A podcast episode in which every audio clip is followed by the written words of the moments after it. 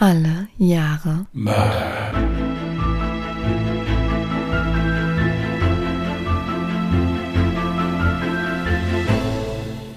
Herzlich willkommen zu Alle Jahre Mörder, der True Crime Podcast mit Christian, hallo. Und Jasmin. Hi. hallo ihr Lieben. Take 3. Ja, aber manchmal ist es so. Also heute nehmen wir wirklich unter den schlimmsten Bedingungen ever auf, habe ich das Gefühl. Sekündlich rauscht hier eine Bahn vorbei, der Kater nimmt einen Trinkbrunnen auseinander, von oben trampeln meine Elefantennachbarn. Aber gut, das wollen wir jetzt mal nach hinten stellen. Ich wollte ganz kurz etwas erwähnt haben. Und zwar hat ein Bekannter letztens in unseren True Crime Podcast reingehört und er hat halt mit der Thematik eigentlich so gar nichts am Hut. Dementsprechend war es der erste Podcast in dem Bereich, den er gehört hat. Und er meinte, es hat ihm so dieses kleine Mühe gefehlt, um sich abgeholt zu fühlen.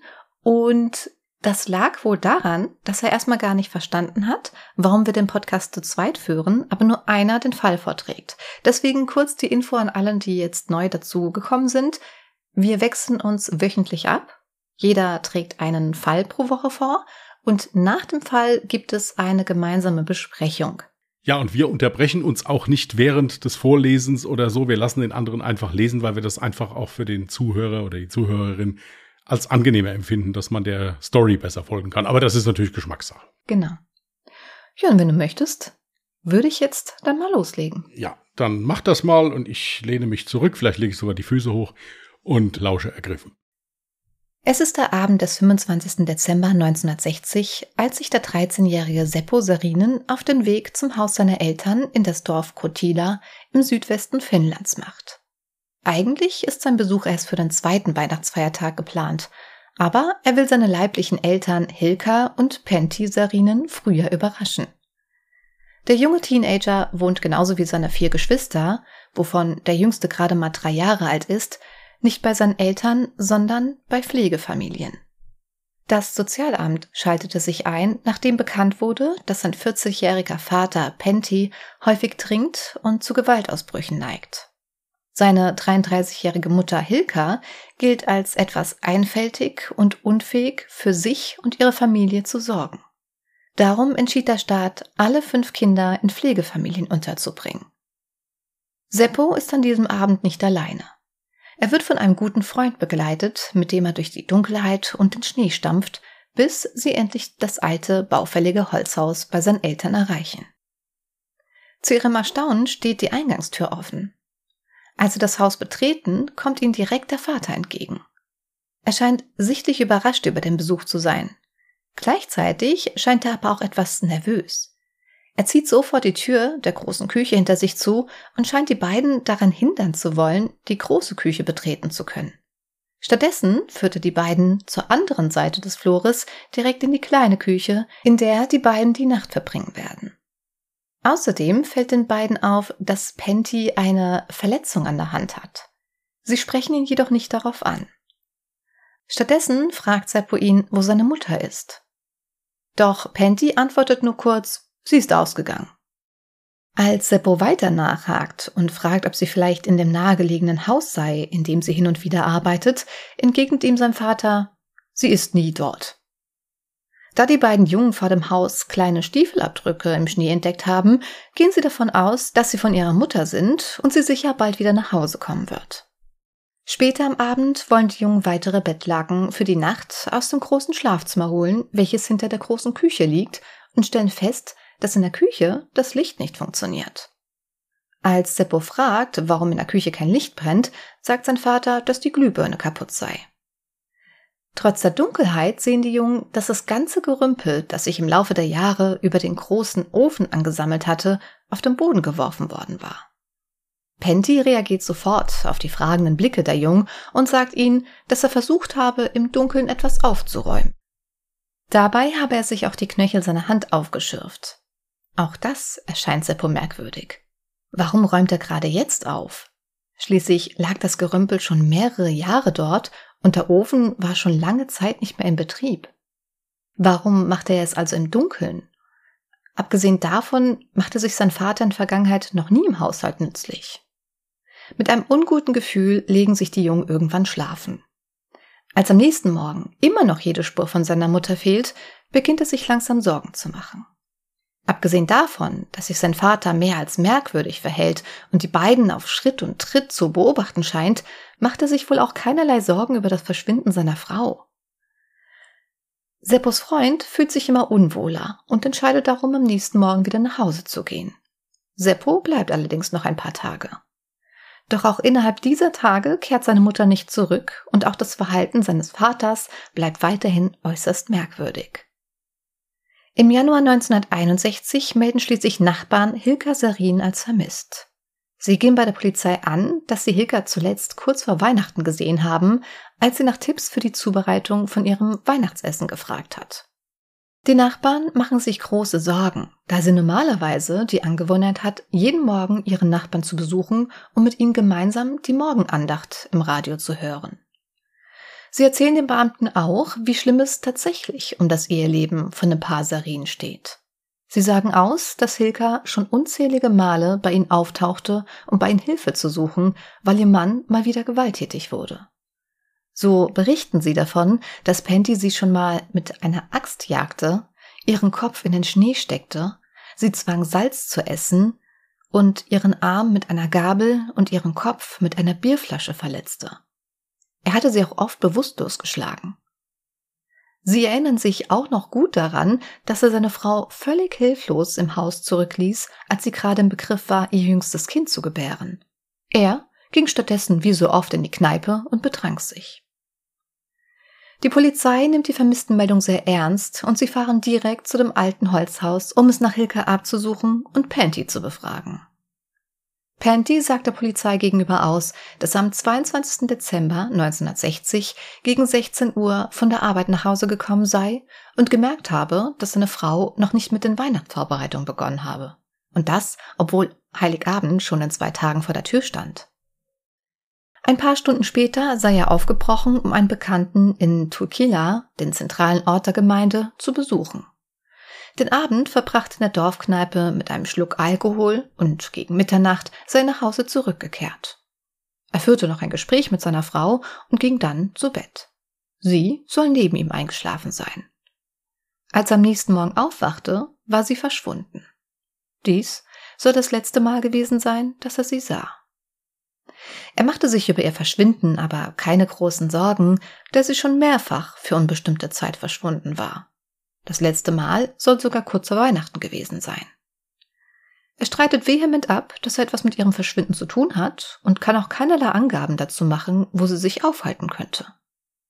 Die Ermittler suchen das Grundstück des Ehepaares Sarinen und alle nahegelegenen Straßen ab. Ebenso befragen sie alle Nachbarn und Freunde des Ehepaares. Doch keiner kann ihnen sagen, wo sich Hilka aufhält. Da die Nachbarn ebenso bestätigen, dass Hilka mehrfach für ein paar Tage verschwunden ist, um ihrem gewalttätigen Ehemann zu entkommen, legen die Ermittler den Fall irgendwann zu den Akten. Sie vermuten, dass sie einfach nur von ihrem Mann weggelaufen ist und von ihm auch nicht gefunden werden möchte. Der 13-jährige Seppo hat allerdings große Zweifel daran. Seine Mutter hätte doch wenigstens ihn darüber informiert, wo sie sich aufhält. Außerdem lässt ihn das Gefühl nicht los, dass sein Vater für ihr Verschwinden verantwortlich ist. Schließlich war sein Verhalten während seines letzten Besuches mehr als ungewöhnlich. Er beschließt also, die Suche selbst in die Hand zu nehmen und stellt die nächsten Jahre geheime Nachforschungen an. Während sein Vater bei der Arbeit ist, untersucht er den Keller, der mit einem Erdboden und Steinmauern versehen war, sowie die Außentoilette und die nähere Umgebung des Hauses. Dabei fällt ihm auf, dass ein großer Sandhaufen, der sich normalerweise vor dem Kuhstall befand, verschwunden ist. Jedoch scheint dies für ihn kein brauchbarer Hinweis zu sein. Mit Hilfe einer Taschenlampe untersucht er die Dielenböden des Hauses, den großen Dachboden und das steinerne Fundament, auf dem das Gebäude ruht. Auch die große Küche nimmt er genau unter die Lupe und stoßt schließlich auf etwas, was ihn sehr beunruhigt. Mit seinen Fingern prüft der Junge die Backsteine und stellt fest, dass es sich so anfühlt und auch aussieht, als hätte man die Wand des Ofens abmontiert und anschließend wieder zusammengesetzt. Der Ofen wurde nicht einmal benutzt. Warum sollte man ihn also reparieren? Er hat eine schreckliche Vorahnung, was in dem Haus passiert sein könnte. Darum beschließt er im November 1966 einen Brief an die Polizei zu schreiben. Zitat Ich vermute, dass mein Vater mehr über das Verschwinden meiner Mutter weiß, als er mir gesagt hat. Er hat offensichtlich den Ofen geöffnet und wieder zugemauert. Allerdings war der Ofen zuvor sieben bis acht Jahre lang nicht benutzt worden. Mein Vater hat außerdem im Dunkeln geputzt, obwohl ein anderer Raum beleuchtet war, als ein Freund und ich ankamen. Ich bin der Meinung, dass der Ofen untersucht und demontiert werden sollte. Mein Vater könnte alles tun. Doch der Brief wird nicht zur Kenntnis genommen. Seppo ist darüber sehr enttäuscht und will einfach nicht aufgeben. Also beschließt er ein paar Monate später, einen anonymen Brief an die Zeitschrift Elema zu schicken, der tatsächlich unter der Überschrift Ich glaube, mein Vater ist ein Mörder in der Mai-Ausgabe 1967 veröffentlicht wird. In dem Leserbrief wird klar, dass Seppo vermutet, dass sein Vater ein Mörder ist und seine Mutter in einem Ofen eingemauert hat. Natürlich ändert er in seinem Brief die Namen und den Ort und auch das Datum. Jedoch ahnt Penty sofort, dass er mit dem Leserbrief gemeint ist, als ihn zufällig liest.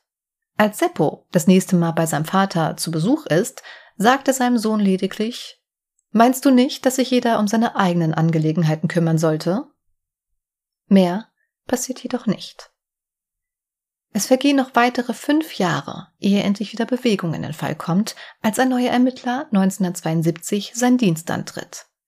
Es ist Gunnar Kivelle, der beginnt, alte Fälle neu aufzurollen, bis er schließlich auf den vermissten Fall Hilka Sarinen stößt.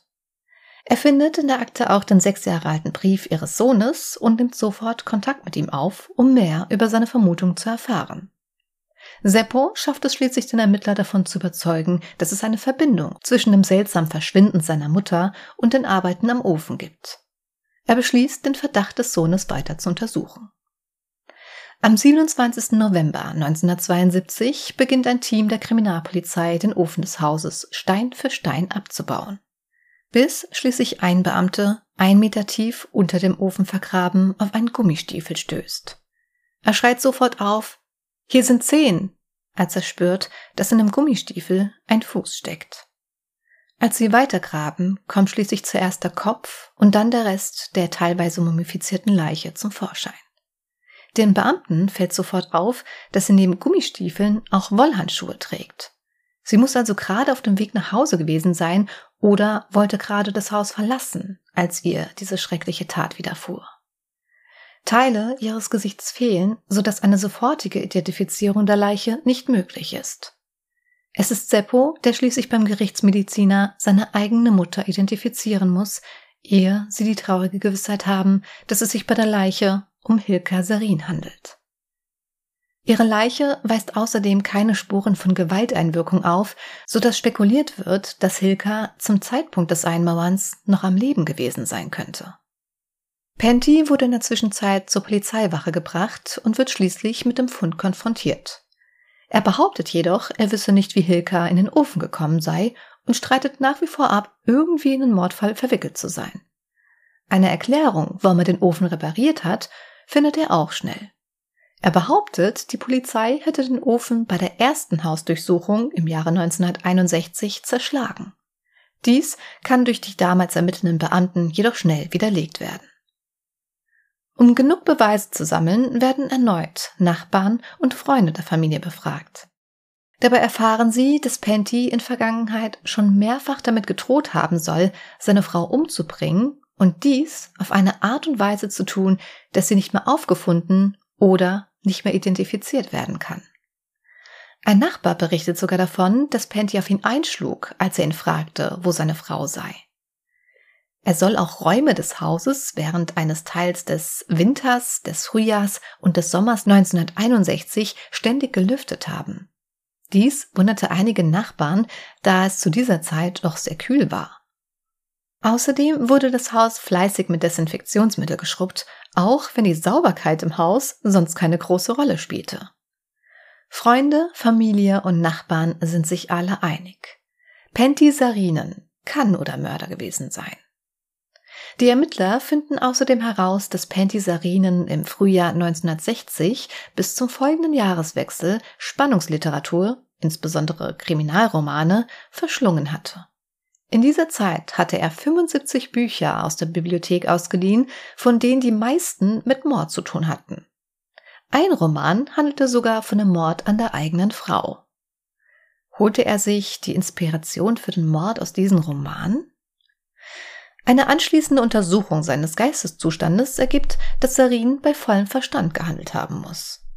Vor Gericht macht er widersprüchliche Aussagen und behauptet nun, Zigeuner seien im Dezember 1960 in sein Haus eingedrungen. Doch auch diese Theorie wird schnell verworfen. Am 19. Juni 1973 verurteilt ihn das Bezirksgericht Kokemeki wegen schwerer Körperverletzung zu acht Jahren Haft. Das Gericht stellt fest, dass, Zitat, nach allgemeiner Lebenserfahrung feststand, dass Hilka Sarin misshandelt worden war, bevor sie im Ofen versteckt wurde. Der Fall sei jedoch so unklar, dass nicht davon ausgegangen werden kann, dass Panty Sarinen seine Frau vorsätzlich getötet hatte. Nach Ansicht des Bezirksgerichts hatte Sarin selbst die Leiche seiner Frau im Ofen versteckt. Er kann jedoch nicht für das Verstecken der Leiche verurteilt werden, da die Tat bereits mehr als zehn Jahre zurückliegt. Am 28. Dezember 1973 hebt das Berufungsgericht Turku das Urteil des Bezirksgerichts auf und entlässt Pentisarinen, der gerade einmal ein Jahr im Gefängnis saß. Das Berufungsgericht vertritt die Auffassung, dass es nicht erwiesen sei, dass Pentisarin seine Frau vorsätzlich getötet oder schwer misshandelt habe. Nach Ansicht des Gerichts hatte der Mann den Tod seiner Frau nicht verursacht, zumindest nicht durch ein Gewaltverbrechen, für das er zwölf Jahre später verurteilt werden könnte. Die Umstände des Todes von Hilka Sarin sind nicht ausreichend aufgeklärt. Der oberste Gerichtshof ändert die Entscheidung des Bundesgerichts Turku nicht. Pentti Sarin ist somit ein freier Mann. Er lebt anschließend wieder in seinem Haus in Kotila und zeigt nach wie vor keinerlei Reue oder Bedauern. Einer finnischen Tageszeitung sagt er in einem Interview am 5. Januar 1974 gegenüber, ich bin jetzt ein Jahr älter als damals, als ich ins Gefängnis kam. Mehr nicht. Pentisarinen führt anschließend ein ruhiges, zurückgezogenes Leben und wird von Nachbarn gemieden, die mittlerweile den Spitznamen Maurer oder Freimaurer gegeben haben. Kinder haben Angst vor ihm und wechseln die Straßenseite, wenn sie ihm über den Weg laufen. Die einzigen wenigen Kontakte, die er noch hat, sind Besucher der Dorfkneipe, die er nach wie vor regelmäßig besucht. Doch Freunde findet er auch dort nicht. Bis zu seinem Tod im Jahr 1986 lässt er das Haus immer mehr verwahrlosen und lässt alles so stehen, wie es die Polizei hinterlassen hat. Das Haus wird schließlich zu einem gruseligen Touristenziel, bis es schließlich 2015 abgerissen wird.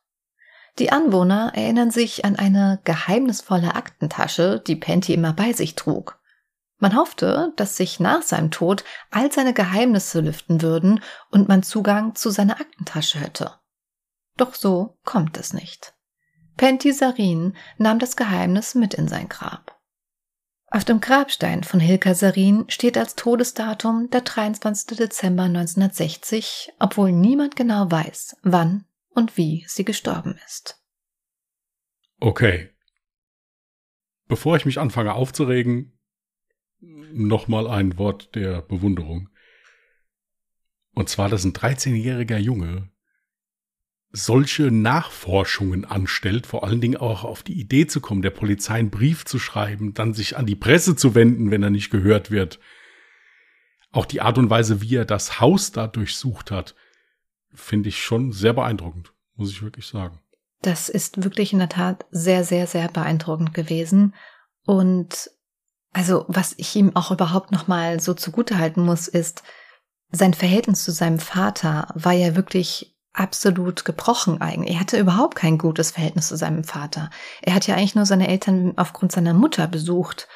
Und ähm, also ich habe, ich bin ja jetzt nicht viel auf die Kindheit eingegangen, aber vor Gericht hat zum Beispiel dann auch eine Tochter von Penty ausgesagt und erzählte Einzelheiten wie, dass er ihre Köpfe gegen die Wand geschlagen hat. Also er war tatsächlich nicht nur der Mutter gegenüber, sondern auch den Kindern gegenüber sehr gewalttätig, was dann auch wohl der Grund dafür gewesen sein wird, dass der Rest der Familie die leiblichen Eltern nicht besucht hat. So wie Seppo. Ich meine, gut, Seppo war auch der älteste von allen, zu dem damaligen Zeitpunkt 13 Jahre. Vielleicht hatten die anderen Geschwister gar nicht die Entscheidungsfreiheit oder ich meine, mit drei Jahren kannst du ja sowieso nicht entscheiden. Aber ja, also das muss man ihm auch zugute halten, obwohl er kein gutes Verhältnis zum Vater hatte, ist er trotzdem immer mal wieder dort zu Besuch gewesen und eigentlich wirklich nur, um zu untersuchen und nachzuforschen, wo könnte sich seine Mutter aufhalten. Ja, dann habe ich mir halt noch aufgeschrieben, natürlich dieses katastrophale Verhalten der Polizei. Ja, da sieht man halt mal wieder, dass es vielleicht, ich weiß nicht, ob es an der Jahreszahl gelegen hat oder sowas, dass das dann ja mehr oder weniger so als normal hingenommen wurde. Ja, gut, da gab es halt häusliche Gewalt. Ist halt so. Das Problem ist wirklich, zu dieser Zeit war häusliche Gewalt leider kein seltenes Thema. Und das andere Problem hierbei war, dass sie ja wirklich teilweise tagelang verschwunden ist und niemand so recht wusste, wo sie war. Und irgendwann tauchte sie einfach wieder auf, was ja völlig selbstverständlich ist. Ja, wenn ihr Ehemann wieder einen absoluten Gewaltausbruch hat. Ich habe ja teilweise dann Beispiele genannt, was er alles mit ihr angestellt hat da würde jeder flüchten. Was ich nicht verstanden habe, ist, warum sie überhaupt bei ihm geblieben ist. Weil, ja, den Zwang wegen der Kinder hatte sie ja nicht. Die waren ja so ohnehin in Pflegefamilien untergebracht. Und soweit ich das auch recht verstanden habe, war das Haus, in dem sie lebten, auch nicht sein Haus, sondern sie hatte es von ihren Großeltern vererbt bekommen, beziehungsweise musste sie halt ihre Geschwister oder Miterben musste sie halt auszahlen. Sie hatten wohl auch finanzielle Probleme und konnten dann halt eben den Kredit nicht wirklich bedienen. Aber eigentlich hatte sie keinen wirklichen Grund, bei ihrem Mann zu bleiben, außer der, dass halt sowas wie eine Scheidung 1960 eben nicht gang und gäbe war. Ja gut, oder die Frau ist halt auch durch diese ganzen brutalen Angriffe halt irgendwann auch seelisch gebrochen gewesen, denke ich mir. Dann wird's da zwischendurch mal diese kleinen Fluchtversuche gegeben haben halt. Und dann im Endeffekt wird sie wieder zurückgegangen sein. Das ist, wie gesagt, ich finde sowas ganz furchtbar. Auch, wie gesagt, dass das so, ja gut, gab halt häusliche Gewalt, aber ist ja normal. Die haut immer mal ab. So nach dem Motto. Mhm. Das ist total menschenunwürdig.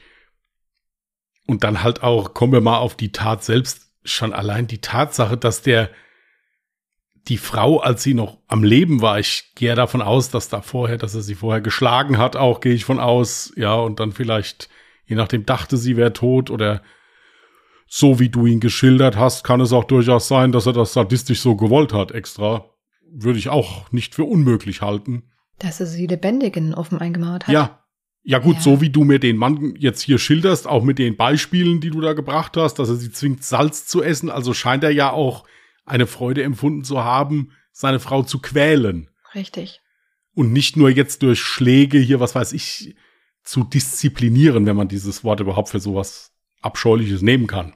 Ja. Also scheint ja da auch eine gewisse sadistische Note mit drin gewesen zu sein. Das ist ein absolut schrecklicher Gedanke, wenn ich mir vorstelle, sie wurde dort lebendig eingemauert. Aber also es ist möglich, weil keine eindeutigen Spuren festgestellt werden konnten, die darauf hinweisen, wie sie ums Leben gekommen ist. Man muss jetzt aber auch dazu sagen, da sind ja etliche Jahre dazwischen gewesen. Die Leiche war natürlich teilweise mumifiziert.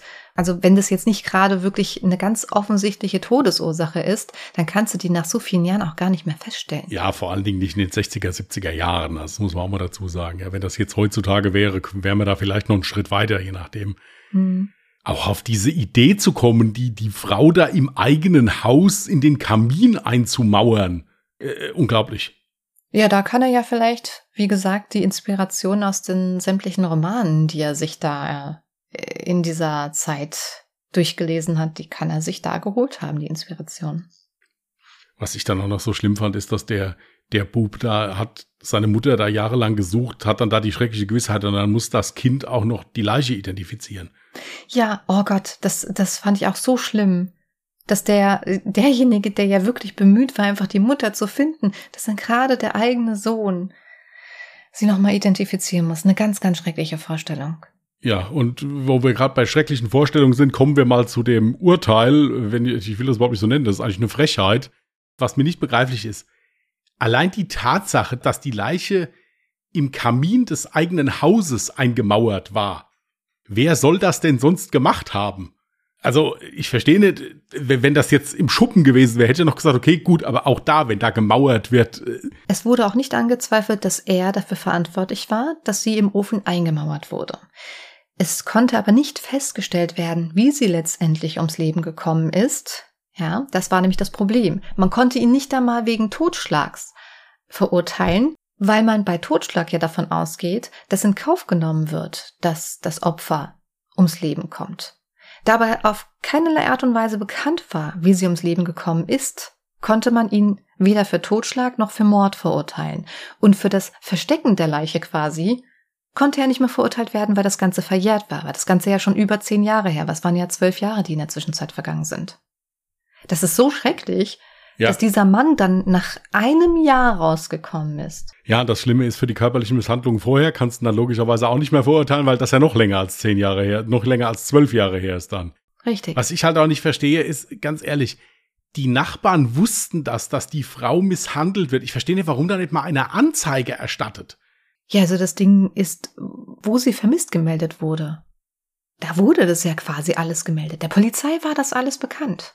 Es sollte sowieso auch jedem bekannt gewesen sein, weil sie aufgrund der vielen Verletzungen, die sie hatte, auch mehrfach im Krankenhaus gelandet ist.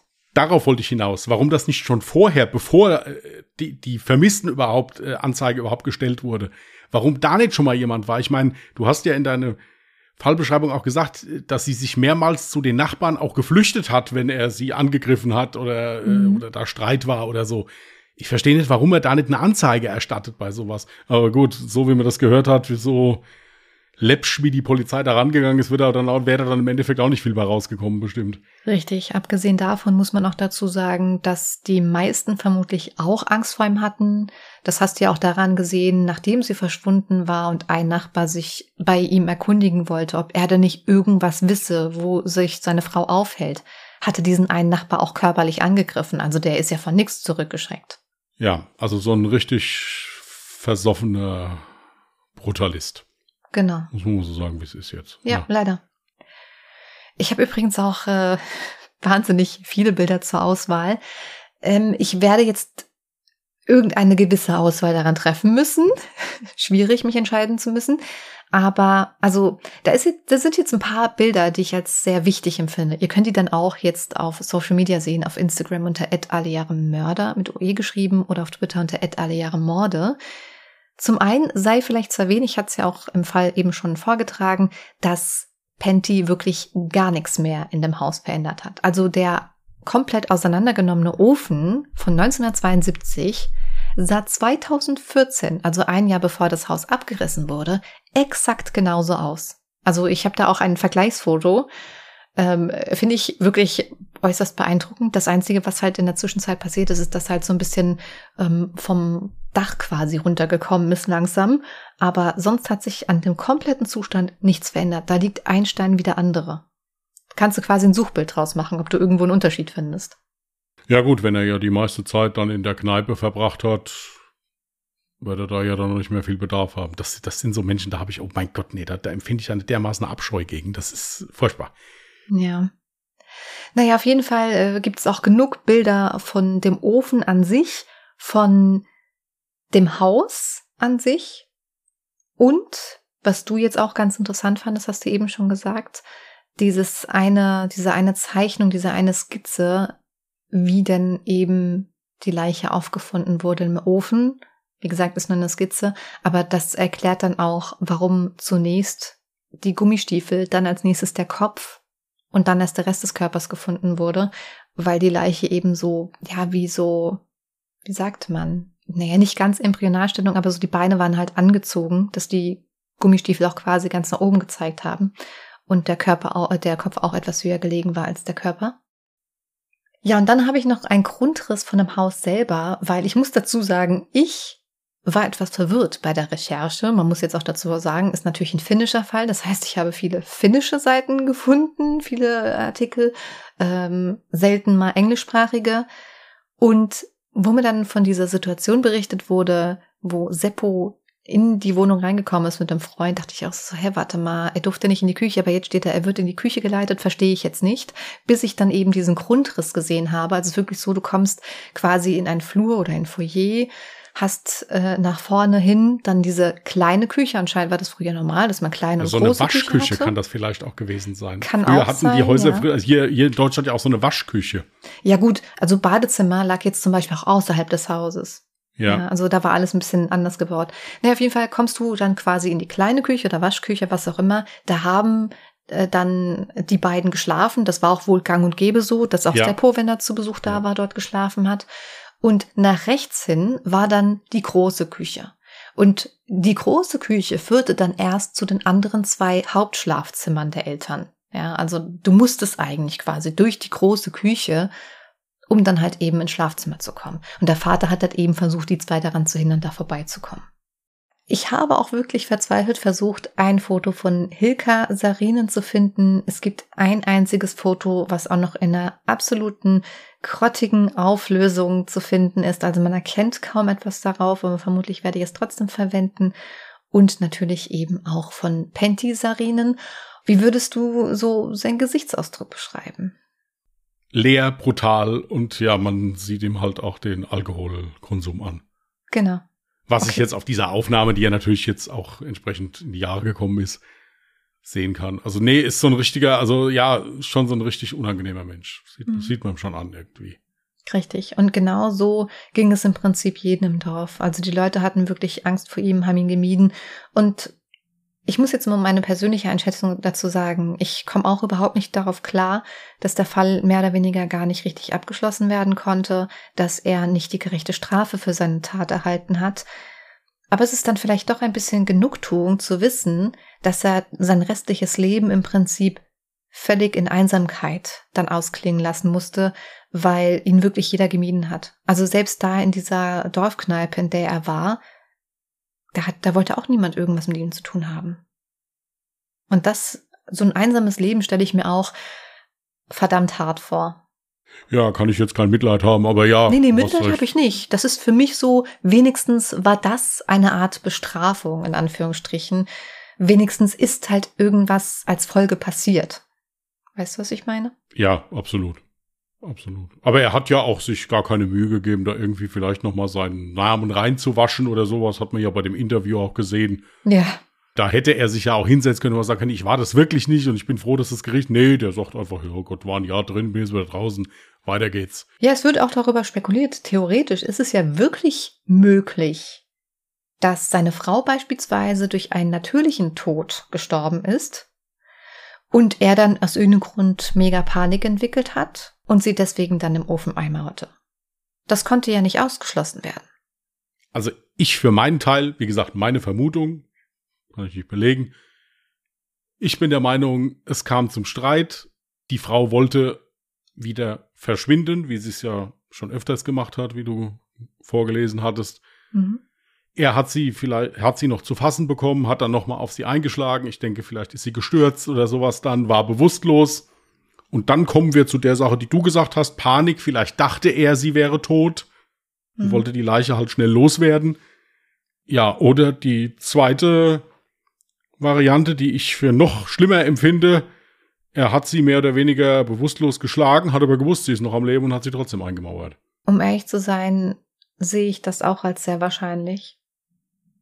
Weil, ich weiß nicht, jemanden im Ofen einzumauern, auf die Idee musste ja auch erstmal kommen. Eben. Das klingt für mich nach keiner Spontantat, so aller, oh mein Gott, ich muss jetzt meine Tat hier verbergen, was mache ich, was mache ich? Sondern das, weiß ich nicht, hört sich für mich an wie etwas von langer Hand geplantes. Und äh, das erklärt übrigens auch, warum die Tür aufstand, als Seppo zu Besuch kam. Weil er da nämlich schon die Wohnung versucht hat, äh, das Haus versucht hat, so gut wie möglich zu lüften.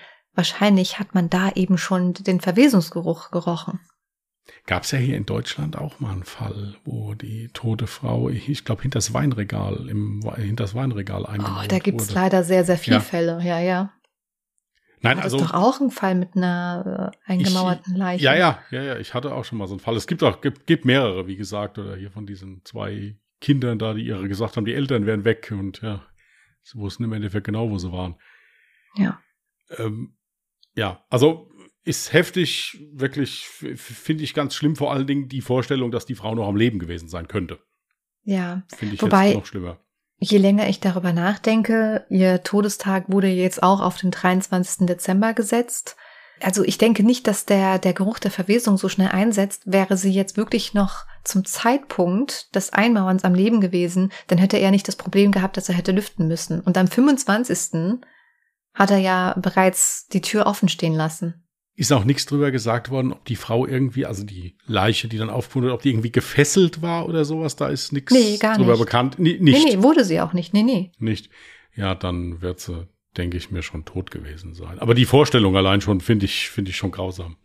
Heftiger Fall. Ich kannte ihn, wie gesagt, noch nicht. Ich kannte ihn auch noch nicht und ich fand es sehr spannend und natürlich auch auf unbefriedigende Art und Weise, aber trotzdem spannend, wie es zu diesem Urteil kam. Ja, allein so dieses, wie kommt dieses Urteil zustande? Wie kann sowas sein? Das hat mich so gefesselt, dass ich dachte, okay, ich möchte diesen Fall behandeln und ich habe ihn auch bislang von keinem anderen Podcast gehört.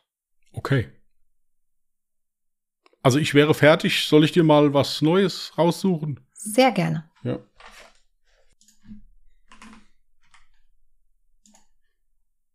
Zweitausendeins. Das ist ja mal wieder ein großer Sprung. okay, das Jahr hattest du bereits zweimal, aber bislang haben wir noch keine Fallvorschläge. Könnt ihr also sehr gerne einsenden. Okay.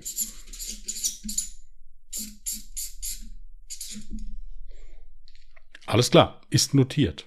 Sehr schön.